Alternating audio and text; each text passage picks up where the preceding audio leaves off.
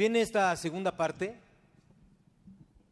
que la verdad es ruda, porque es contar la trayectoria de, de, la persona que está compartiendo con ustedes, en este caso, pues me toca a mí.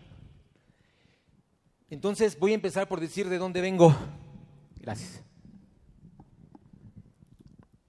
Ahí están mis padres. Mi papá, José de Jesús Salcedo, mi mamá María Carrasco. Él nació justamente en la Manzanilla de la Paz, donde mi esposa y yo próximamente tendremos una cabaña, allá en Jalisco, el 12 de octubre de 1912. Mi madre nació el 24 de octubre, ¿ya se movió? Ahí está, de 1919. Yo nací de ellos cuando mi madre tenía 42 años y mi papá 49. Perdieron um, un par de gemelitas antes que yo, que no se les lograron, por lo cual yo me convertí como en el, el que pudo llegar, ¿no?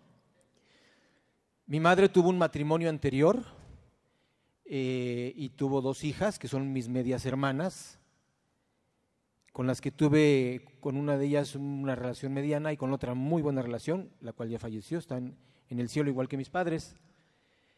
De ahí vengo yo. ¿Qué es lo que tengo que contar de esta lámina? Que mis padres, cuando yo tenía 12 años, ellos ya tenían más de 50 y casi 60, ¿estás de acuerdo?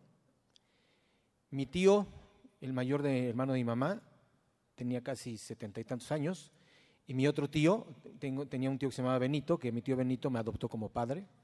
Él me decía, yo también soy tu padre, ¿no? Y mi tío Benito era una persona que tenía una cierta posición, ¿no? Este, y bueno, me ayudó en muchas cosas, ¿no?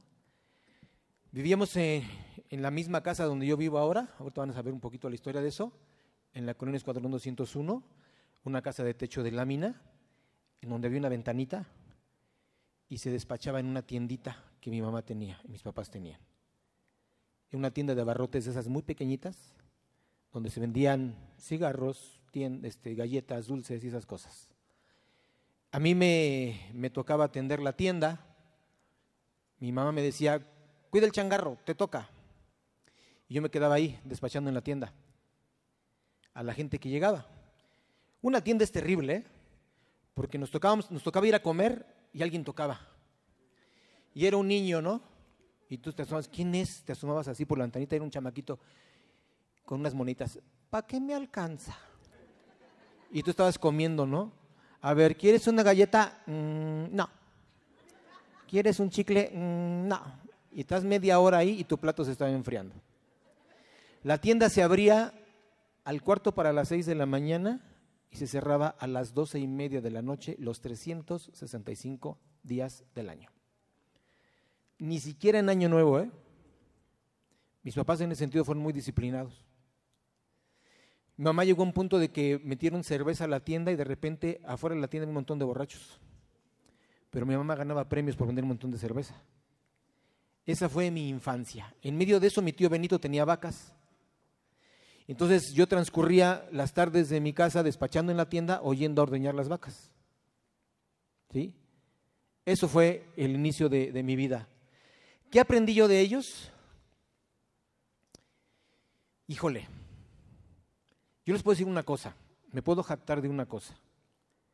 Yo jamás, jamás vi a mis padres pelear. Jamás vi a mis padres discutir por dinero. Jamás vi a mis padres discutir por nada. Yo solamente veía a mi mamá consintiendo a mi papá.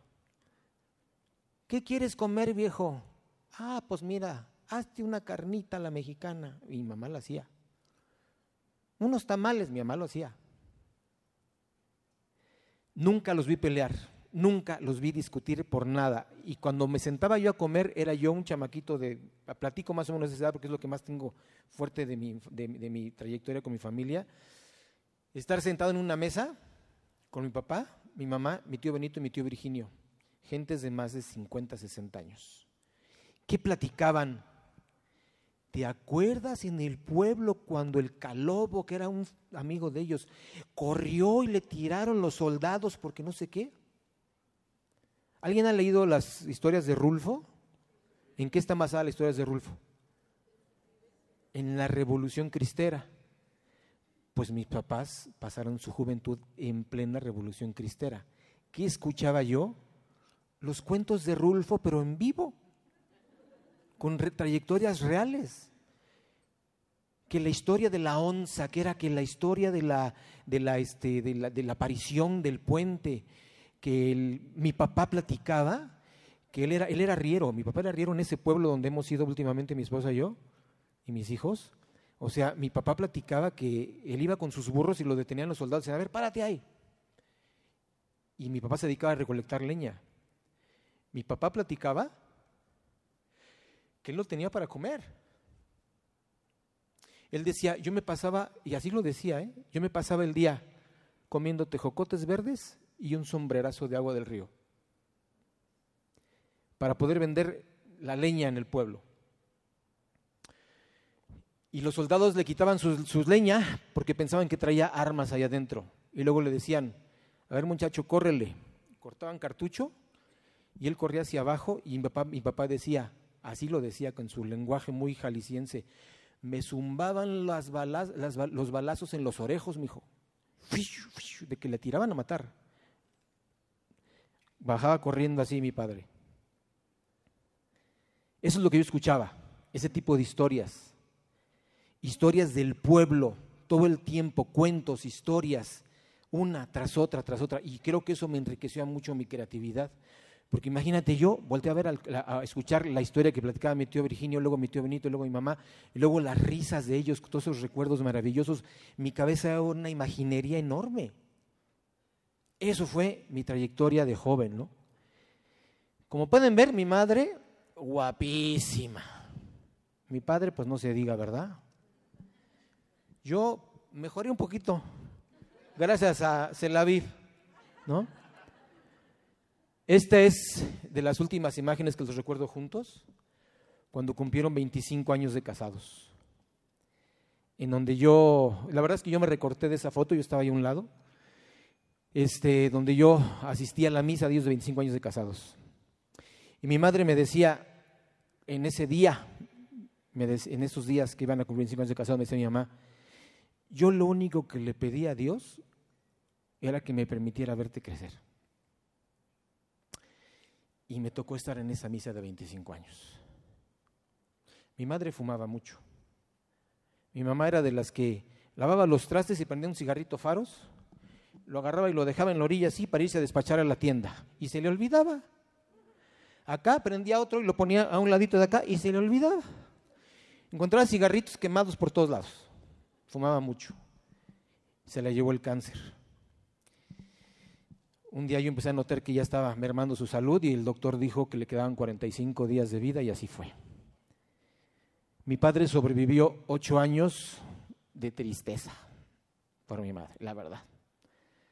¿Para qué les digo otra cosa? ¿No? Ok, ¿de dónde vengo? Ese soy yo. Créanme que es bien difícil encontrar fotos porque para mí es como un archivo muerto.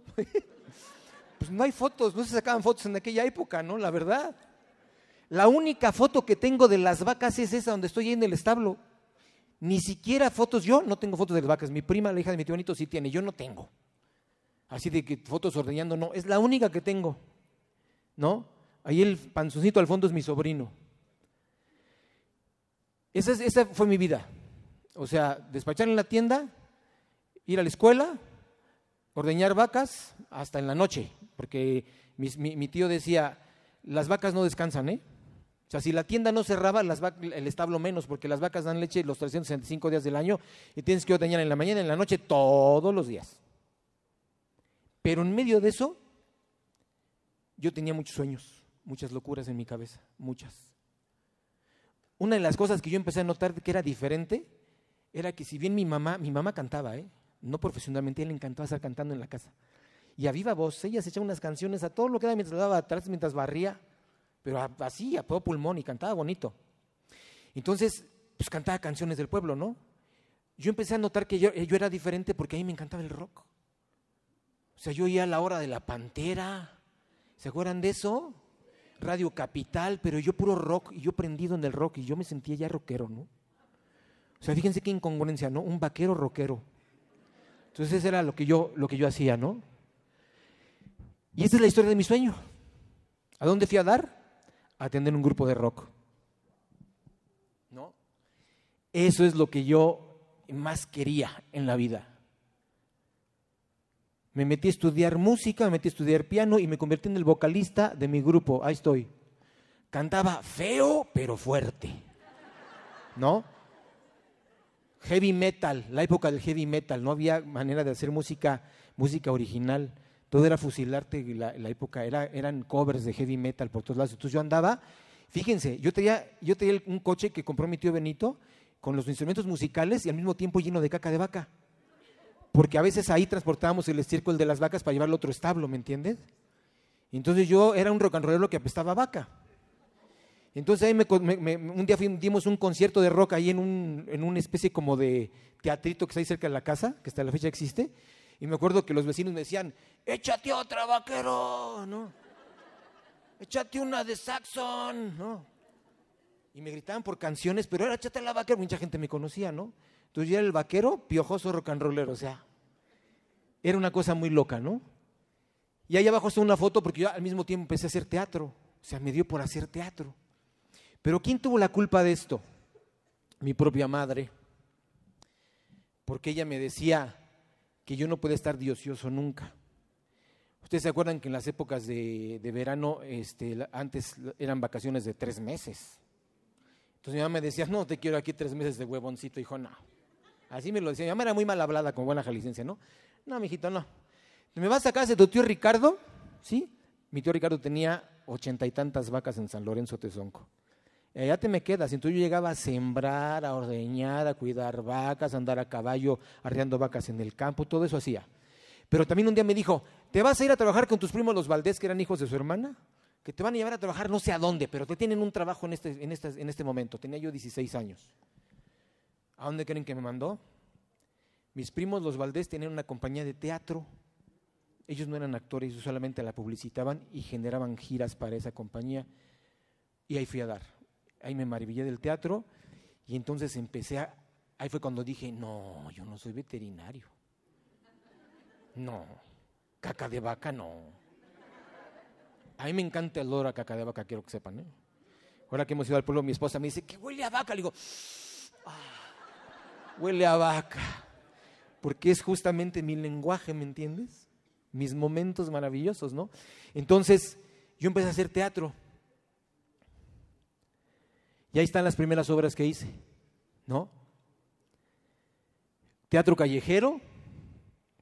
Ahí estoy haciendo, en medio de la foto estoy haciendo Perseo de una obra de Emilio Carballido. Luego hacía El Diablo de la Pastorela y luego aquí monté Señoritas a Disgusto y empezó a ganarme el teatro.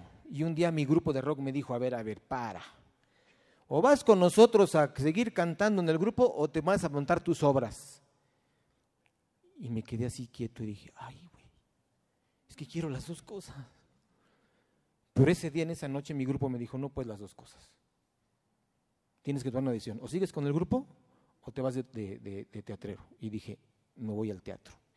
Y les dije adiós al grupo de rock. Después se deshizo al poco tiempo, pero conservo mucha amistad con ellos todavía.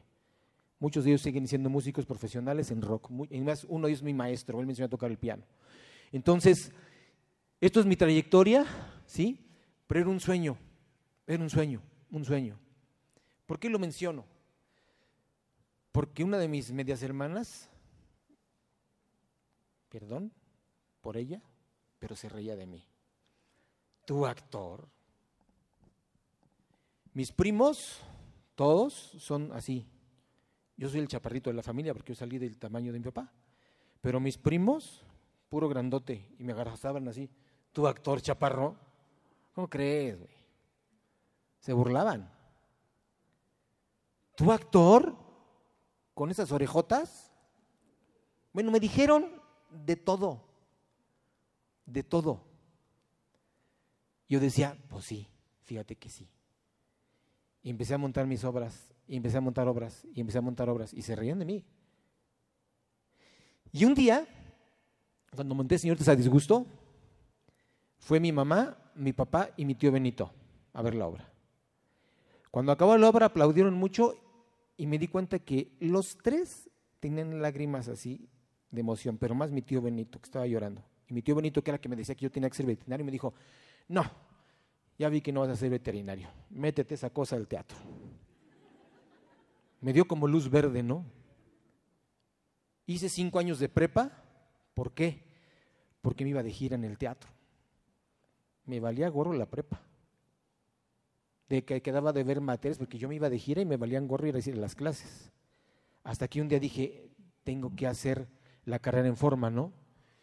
En ese inter, eh, en una iglesia católica, ¿verdad? Me, me, acerqué a hacer teatro ahí, monté una pastorela y un día un, un, este, un padre que ya murió llega y me dice, Jesús, ten este libro, me pone un libro en la mano, escribe una obra sobre la vida de San Agustín. Y yo, ¿que escriba qué? ¿Yo? Yo montaba puras obras que, había, que eran textos que me daban, ¿no? Pues tuve que, dice, tú escríbela y la montas, quiero que montes una obra de la vida de San Agustín. Pues es mi primera obra que escribí, ¿cómo? ¿Quién sabe?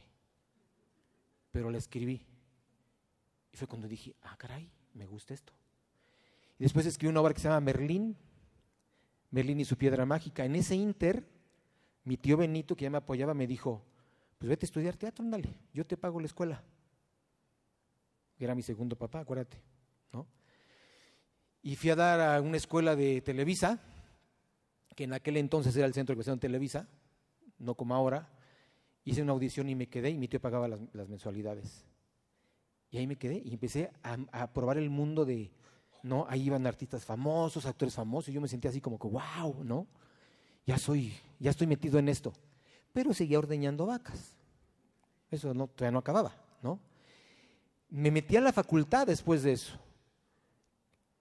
Quiero, quiero que sepan que en un acto de, de terrible corrupción, ¿no? Gracias al Señor, ya creo que ya está en los cielos. Este señor, el director de la Prepa 5, me dijo, tú quieres ser actor y debes geometría analítica y cálculo diferencial. ¿Sabes qué hizo ese señor? Dice, yo me voy de la, de la prepa. Yo ya no voy a ser, pero mira, le llamó a una, una secretaria que me acuerdo que le dijo, Josefina, se llamaba así, ven acá. El señor dejó dos actas firmadas de calificación. Dice, en los próximos exámenes, yo ya no voy a estar aquí, quiero que haga, este señor haga su examen, ¿sí? Y que le pongan una S, pero que haga el examen. Y así pasé la prepa. Y fui a dar a la facultad de teatro con otro obstáculo, que cuando llegué me dijeron, ya no hay cupo. Entonces este, nos citaron un montón de gentes ahí y ya no hay cupo, tienes que irte a otro, a otro lugar. Toma, ¿por qué no estudias biología? ¿Por qué no estudias, considera las ciencias exactas? Yo dije, yo vengo porque soy actor desde hace, que tenía 16 años, señores. Yo ya me sentía superstar y montaba obras en las iglesias. El caso es que me quedé ahí, en la facultad de oyente. ¿Cómo le hice? Hice todos los tramitología pertinente para que me aceptaran ya como inscrito y me eché la carrera de más años que toda la gente habitual. Pero quiero que sepas una cosa, y eso es, eso es algo, algo muy importante. En el primer semestre de la carrera, ya cuando estaba yo inscrito, el salón estaba tan lleno que se tomaban clases sentados así, en, en el borde del pizarrón. 169 gentes en un salón. En el segundo semestre había la mitad. En el tercero, la mitad de la mitad. Y así sucesivamente, hasta que en el octavo semestre nos titulamos siete. ¿Te suena? Los sueños son para todos, pero hay gente que se deja vencer por su propio antagonista. ¿Me entiendes? en ese interior empecé a dar clases y clases y clases. ¿Por qué? Porque en ese momento llegaron mis hijos a mi vida. En esa escuela de Televisa conocí a la madre de mis hijos y me casé. Y cuando entré a la facultad, yo en la facultad hasta la fecha soy conocido porque era el que tenía un hijo nuevo cada año. yo llegaba y había un hijo nuevo hasta la fecha en la facultad, ya un montón de años, pero un cuate que se llama Miki, le dicen Miki, que es el coordinador de la carrera. Yo le decía, Miki, tengo que, tengo que tomar clase, pero traigo a mi hija. Yo llevaba a mi hija, la, la, más grande, a Yamin, en un mambineto. Y a mí, Miki le tocó cuidar a mí. Voy al baño y te le encargo. No, por favor, ahí te le encargo. ¿No? Yo tomé clases con el bambinete de Yamin, con el bambineto de Exael, que ahí está mi hijo ahorita, y con el bambinete de María la más chica. El último semestre de mi carrera, yo tenía a mi hija aquí. Mamila. Al grado que le decía al maestro, maestro, pues, voy a cambiar el pañal y regreso. Y regresaba. Así fue mi vida. Ahí me tocó, mis hijos llevan un año y medio cada uno. Me tocó uno aquí, otro acá y otro acá, en el canguro, muchas veces. La vida da muchas vueltas, muchas circunstancias extrañas. La mamá de mis hijos y yo nos separamos. Y por decisión de ella, me dejó a los hijos. Entonces me tocó tener a mi, mi mamá ya había muerto, me tocó tener a mi papá, ya de 86 años, que prácticamente ya se comportaba como un niño. ¿no? Yo recuerdo que mi papá puso un día a calentar los frijoles, pero lo puso con un topper. Se nos estaba incendiando la casa, entonces yo dije, ya no puedo dejar a mi papá solo. Y tengo tres niños que cuidar. Y en ese momento, pues apareció una persona en mi vida, ¿no? Que se llamaba Ivonne García, que era mi asistente en una escuela, ah, porque aparte me hice director de, académico de una escuela de teatro, ¿no? O sea, yo le metía todo, ¿no? Y entonces, siendo yo director académico en una escuela de teatro, este, de repente esta, esta mujer me dijo, yo te ayudo. Y entonces surgió la idea de, ¿por qué no hacemos teatro para capacitar a las personas? Entonces tenía yo a mi papá, a mis hijos chiquitos, una economía cero, divorciado y con una persona que me dice, te voy a apoyar en hacer capaciteatro. Y también se rieron de nosotros. Cuando yo me paré en las primeras empresas que le dije, quiero, fíjese que tengo un laboratorio para capacitar a su personal. Bueno, nos decían de todo. Una ocasión nos tocó que un gerente de recursos humanos nos dio una cita y llegamos a la cita con él y me dice, ¿ustedes dan capacitación? Le digo, sí, señor. Este, muy bien, preséntame su proyecto. No, pues fíjese que así, así, y es a través de obras de teatro. El señor se puso furioso. ¿Qué? Me están haciendo a mí perder el tiempo para decirme que quieren traer obras de teatro a mi empresa. ¡Seguridad! Y que nos sacan. En todo ese inter, ¿sí? Yo tenía que cumplir con mis hijos. Ahí está la madre de mis hijos. Y de aquel lado están mis hijos en la casa. Esa era mi oficina de capaciteatro, mi casa de techo de lámina, con todo así en contra. Y yo recuerdo que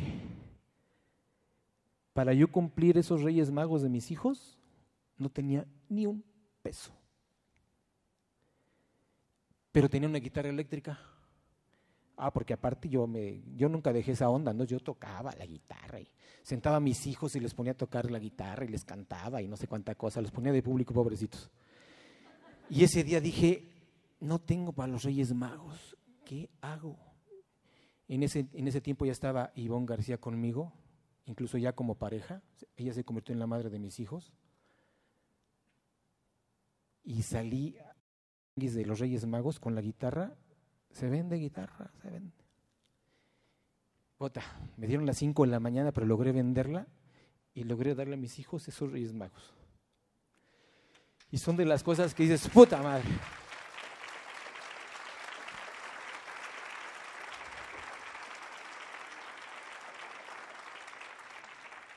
Pero ¿sabes yo que no soltaba? El capaciteatro. Lo tengo que hacer. La gente se seguía riendo de nosotros. Gentes de mi familia me decían, estás así. ¿No? Temblorina, perdón. Pero me decían, estás mal. ¿Quién chingados va a querer comprar una obra de teatro en una empresa? ¿Cómo crees? A la fecha, la palabra capaciteatro existe en las empresas como una modalidad de capacitación, porque ya pasaron 31 años de eso. ¿No? Esa era mi casa, techo de lámina. Esa pared, que ven ahí era la pared de mi recámara. No había manera de arreglar las paredes. No había manera. Empezábamos, empezaron a comprarnos funciones eh, y empezamos a hacer así como, bueno, vamos a ver qué hacemos, ¿no? Eh, no había computadoras, no había nada. Entonces, no sé si se acuerdan ustedes de las, de las estas, este, plantillas que había de letritas negras que las pegabas con un lápiz así las tallabas.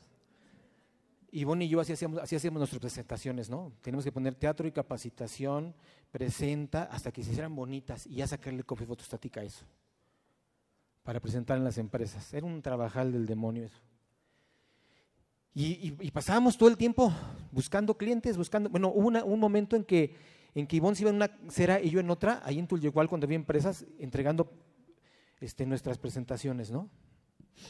Hasta que un día convocamos en una empresa, nos dijo, esto está padre, y nos prestaron su auditorio para presentar una obra y hacer una invitación a varios empresarios.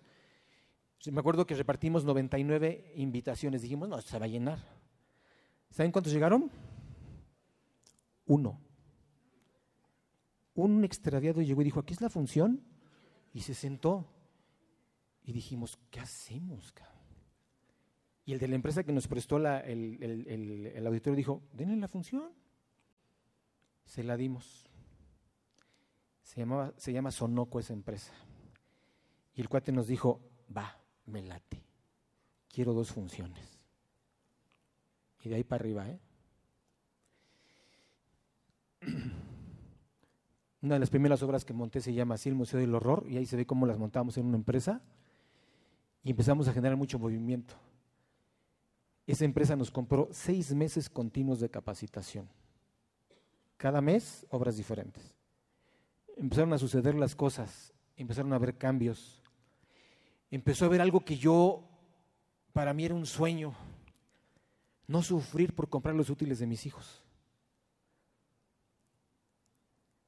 Porque eran tres en edad escolar, entonces había que comprar las calcetas, los zapatos, los calzones, los cuadernos, todo empezó a suceder que dejé de sufrir, gracias a Dios por eso. Esa foto de allá arriba está Ivonne García y su servidor en una de las primeras obras que hicimos. Eh, después viene, ahí un lado está Ivonne en otra, y las de abajo son una más reciente y la otra es videos que también he dirigido en muchas empresas. Híjole. Estaba yo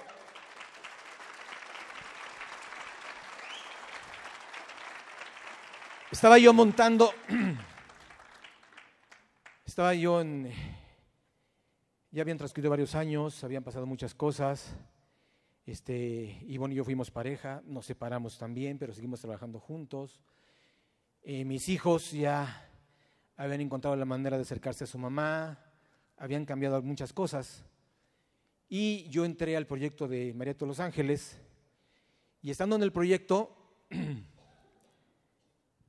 Eh, grabando en Televisa, tenía yo una sensación así muy extraña. Mi compañera de teatro tomó un, se subió una camioneta y se fueron. Y yo tenía una sensación muy extraña y le dije a Carlos Miramontes, el hermano de Albertano, le dije, tengo algo raro, no sé. Me dice, cálmate, ¿qué tiene? No sé.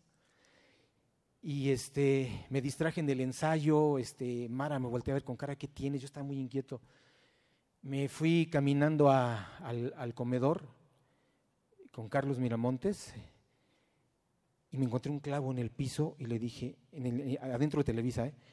y me creo que levanté el clavo y le dije, yo no sé qué chingados hacen los clavos aquí, si va a poner poncharse una en una camioneta, y aventé el clavo así al, a la jardinera, ¿no? Yo seguía muy inquieto, muy inquieto, llegué al comedor y me dice, Carlos, ¿qué tienes? Digo, no sé, me siento muy nervioso. Y en eso suena mi teléfono. La camioneta había salido de gira en la mañana y este y yo ah, yo quedé de alcanzarlos porque porque yo me tenía que quedar a grabar en Televisa. Más bien era un programa en vivo, yo había que quedarse a ensayar y hacerlo en vivo. Y de repente me suena el teléfono, pero el que me llamó era uno de los actores que era el que iba manejando la camioneta. Y a mí se me hizo extrañísimo porque dije, qué raro, porque para cualquier cosa que pasara, la que me llamaba era Ivonne, que era la encargada de todo, ¿no? Y cuando contesto el teléfono, Nada más oigo, ah, oh, grito, no mames, se cuelga el teléfono. Me puse pálido, me acuerdo que dije, no, esto no está bien. Me dijo, Carlos, ¿qué tienes? Me levanté de la mesa del comedor de Televisa y me fui hasta la orilla. Obviamente Carlos se quedó, ¿qué pasó aquí, no? Yo empecé a sentir mal y de repente suena el teléfono otra vez y me dice esta persona, nos accidentamos, cabrón. Se volteó la camioneta y hay dos personas que no, no están bien. O sea, yo presentí algo muy mal y corrí a buscar a Mara para decirle, Mara, súplanme, no me puedo quedar al programa en vivo, por favor, súplanme. Pero cuando fui al camerino, Mara ya estaba, ya había agarrado otro camino para el, para el comedor, entonces yo lo único que hice fue irme del comedor al camerino, regresar al, al comedor. Y cuando me ve Mara, me vio tan descompuesto, me dijo, ¿qué tienes, manito? Le dije, un accidente de mi compañía de teatro, me tengo que ir, Mara, súpleme. Dice, no te preocupes, vete, ahorita vemos qué hacemos. Ivonne falleció en ese accidente, junto con otra chica de 27 años que era una actriz muy joven. El universo es tan irónico y tan coincidente que en ese momento, en ese momento, estaba Ivonne al aire, se estaba transmitiendo una de las cápsulas que hicimos para las Olimpiadas de China, donde ella y yo actuábamos juntos. Y cuando yo recibí la noticia de que Ivonne había muerto, Ivonne estaba al aire en Televisa Deportes con los sketches de China. Me acuerdo que le dije a mi hijo Exael, Exael, pasó esto, este, tráete el coche. Después recabecé, dije, ¿cómo le digo a mi hijo que se que el coche está nerviosísimo? El caso es que le hablé a los dueños de las camionetas, el caso es que fuimos a la carretera y pues ya me enfrenté a toda esa situación. Algunas de las personas que están aquí conocieron a Ivonne. Eh, fue a hacer un funeral allá en un teatro para las dos. Sin embargo, las cosas cambiaron. Esa es mi casa actualmente. Y ese es mi perro, que ya murió. ¿Por qué pongo la foto de ese perro? Porque me acuerdo que un día María, mi, hija, me dijo, papá, ¿tú soñaste? Porque se los dije cuando estaban chiquitos, que yo le tocaba la guitarra frente a ellos. Digo, ¿saben qué, hijos? Yo voy a construir esta casa, voy a tener un perro labrador negro que se va a llamar Brunello y voy a tener un coche del año. Y ese día llegó. Y mi hija me dijo, papá, ¿ya te diste cuenta? Tienes la casa a Brunello y tienes un coche del año. Y créanme que yo no me había caído el 20. Dije, ay, chingas, ¿es cierto? Se los había prometido.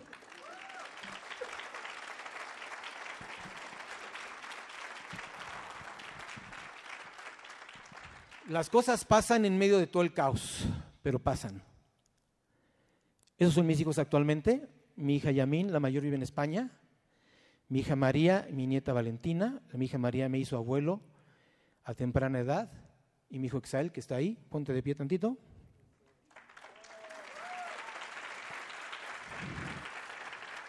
Los tres son artistas.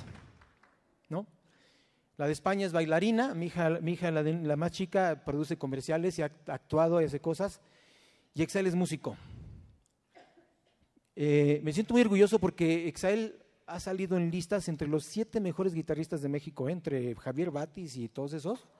Él.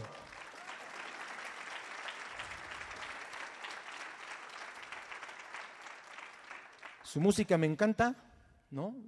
Ha tenido un solo grupo de rock, se llama Urs Bajo el Árbol, y ha tenido mucho éxito con ese grupo. Él está inscrito en Luzana, pero por el momento prefiere hacer su grupo. Yo le doy chance, le digo, claro, sea, ese es tu sueño, ve. Y está haciendo muchas cosas por él, ¿no? Los sueños se cumplen, ¿no? Vean nada más qué guapo muchacho el de allá. O sea, el más alto no sé quién sea, ¿no? Pero el otro, qué bárbaro. Este, Tuve la oportunidad de participar en varias telenovelas, ¿no? Ahí está eh, en Pasión y Poder con Colunga, aquí en el, programa de Marito Los Ángeles, este, en escenas que hago, que hice en el programa de Marito Los Ángeles, aparte de haber escrito.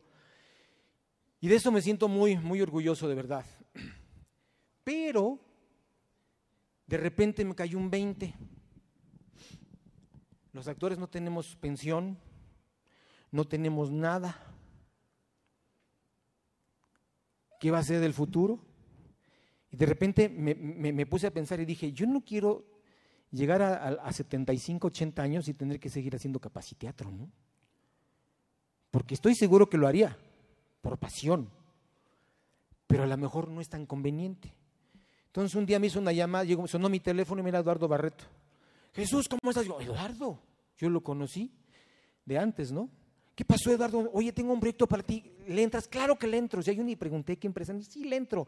Estaba yo a punto de dar un curso en una empresa. Le dije, sí, sí, le entro. Ok, te voy el martes, va. Y ese martes, de todo ese relajo, este, se sentó Eduardo enfrente de mí y Julio, mi upline, del otro lado. Me dieron el plan de Usana, entendí un carajo, pero yo dije, yo le entro. ¿No? Y me firmé de inmediato, ¿no? Y todo lo que ha pasado en este Inter, Julio conoció muy bien a Ivonne, eran grandes amigos. Julio trabajó conmigo en Capaciteatro, compartimos la facultad, lloramos juntos la pérdida de Ivonne muy fuerte como mucha gente. Y es increíble que de repente la vida nos puso aquí a los dos. Entonces yo, Julio, Julio, Julio, mi upline, te quiero muchísimo y estoy muy contento de que estemos juntos en esto porque la vida nos ha golpeado rudo y aquí estamos. ¿No? Y me tocó eso, estar en este negocio con Julio, ¿no? Entonces, la vida me dio dos nietos, Valentina, hija de María, y a mí, mi hija la en medio, tuvo ahí a ese, a ese pequeño Luis Miguel. Elías, viven en Barcelona. Y, este, y yo creo que es una satisfacción muy grande, muy grande para mí porque, porque si bien mi familia se hizo así, pues llegué a este punto, ¿no? A este punto de, de ser abuelo. Y no hay cosa más bonita, ¿no? O sea, créanme, es algo maravilloso. Los abuelos, los, los nietos son otra onda otra onda, la verdad, ¿no? Este, algo que aprendí de mis hijas, ellas dos, y créanme, créanme que yo no, no, no me lo imaginé, pero mis hijas se hicieron cristianas, este, por muchas cosas que vivieron. Y, eh, mi hija antes dice, mi hija, mi hija, un día mi hija con su novio me dijo, papá, voy a Barcelona con mi novio, ¿me das permiso? Pues, pues sí, ya vivían juntos, mismo que le diga que no, ¿va? Vamos tres meses y regresamos. Ya, pues vayan. Eso fue hace 16 años. No han regresado. Entonces, este, pues la familia crece, ¿no? Yo quiero muchísimo a mi yerno Nacho, eh, en Barcelona, que es muy buena onda ese muchacho. Otro golpe que me dio la vida es que cuando yo decidí hacer Usana ya de forma neta, seria, este, fue en el 2014 porque resulta que yo estando en mi desmadre de Capaciteatro un día me hablaron para hacer un video y me dijeron, te queremos contratar para que hagas un video. Y yo dije, vale, entro. Y el video era para Usana. Dije, ¿qué? Entonces me acuerdo que Juan Luis me dijo, es una señal de que regreses. Dije, pues ha de ser, ¿verdad? Grabé el video y regresé a Usana y de repente me diagnosticaron con un riñón poliquístico y tuve que someterme a una serie de estudios. Este, bueno, entré, me dediqué ya a Usana más formalmente y alcancé el nivel de triunfador después de haber hecho un postdoctorado honoris causa constructor. Este, alcancé el triunfador y luego de repente este, em, me pasa esto y me eché un año entre estudios y la operación. Fue prácticamente un año, ¿no? ¿Quiénes estuvieron ahí? Toño. ¿Quiénes estuvieron ahí? Vivian y Marifer. Un día antes de entrar yo a, mi cirugía fueron a mi casa a orar conmigo, a meditar conmigo, a desearme lo mejor en esa cirugía. ¿Cómo agradeces eso de gente de este negocio? Gracias Vivian, gracias Marifer. O sea, gracias a Toño que estuvo ahí, gracias a Julio que estuvo ahí, gracias a Juan Luis que estuvo ahí. Mucha gente. Y en ese inter, yo estando en cama, porque mi herida, mi, riñón era de este pelo, este, que es un testimonio que de, Usana también, ¿eh? porque eh, a mí la doctora me dijo, usted es un milagro con patas, ¿eh? Porque un riñón de ese tamaño infectado, pegado a pulmón y a hígado, Cualquier persona se hubiera muerto de una septicemia y tú no. le dije, pues es que me tomo esto. Y la doctora me dijo, pues ha de ser eso que te tomas porque yo no me explico. Entonces me eché un año y, gracias a Dios aquí estoy todavía. Y entonces viendo lo más hermoso que me ha pasado recientemente en la vida. Una de mis actrices me dijo, tengo una amiga que presentarte.